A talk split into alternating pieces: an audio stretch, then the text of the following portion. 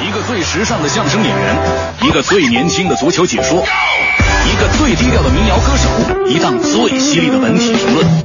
每天早晨，徐强为您带来《强言道》。今日文娱知多少？欢迎收听强言道。大家好，我是徐强。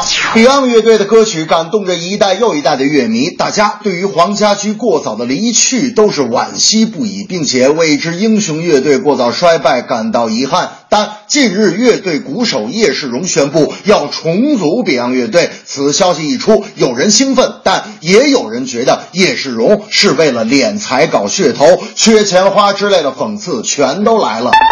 黄家强早前接受采访时坦言，哥哥黄家驹的离开是其一生最痛，伤口至今仍未愈合。他表示，Beyond 乐队当年痛失家驹是很大的损失，并且坚决不想重组乐队，未来只想继续做好自己的音乐。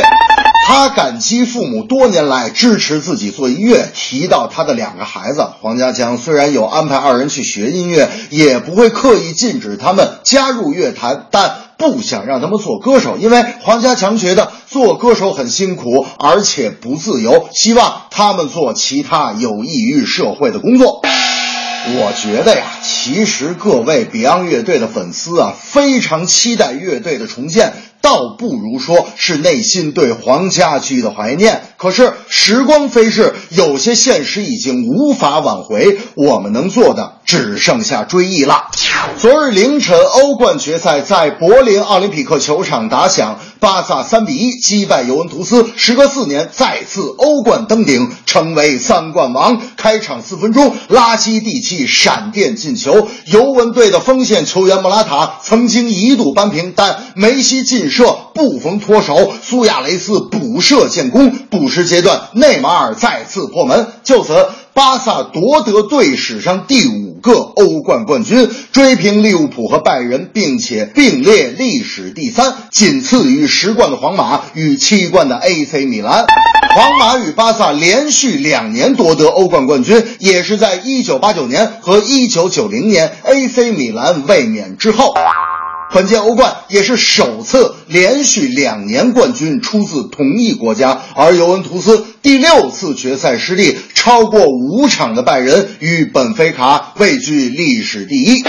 有媒体报道称啊，著名摇滚歌手谢天笑在首都机场二号航站楼违规吸烟被劝阻，谢天笑成为北京市控制吸烟条令实施后首位被劝阻的摇滚名人。本次尴尬事件发生之后，谢天笑正面回应了媒体，并且态度相当积极。只是谢天笑对媒体的回应啊，跟平时抽烟被制止的人说的话大概都差不多，就是呃，对不起，警察同志，以后我一定注意。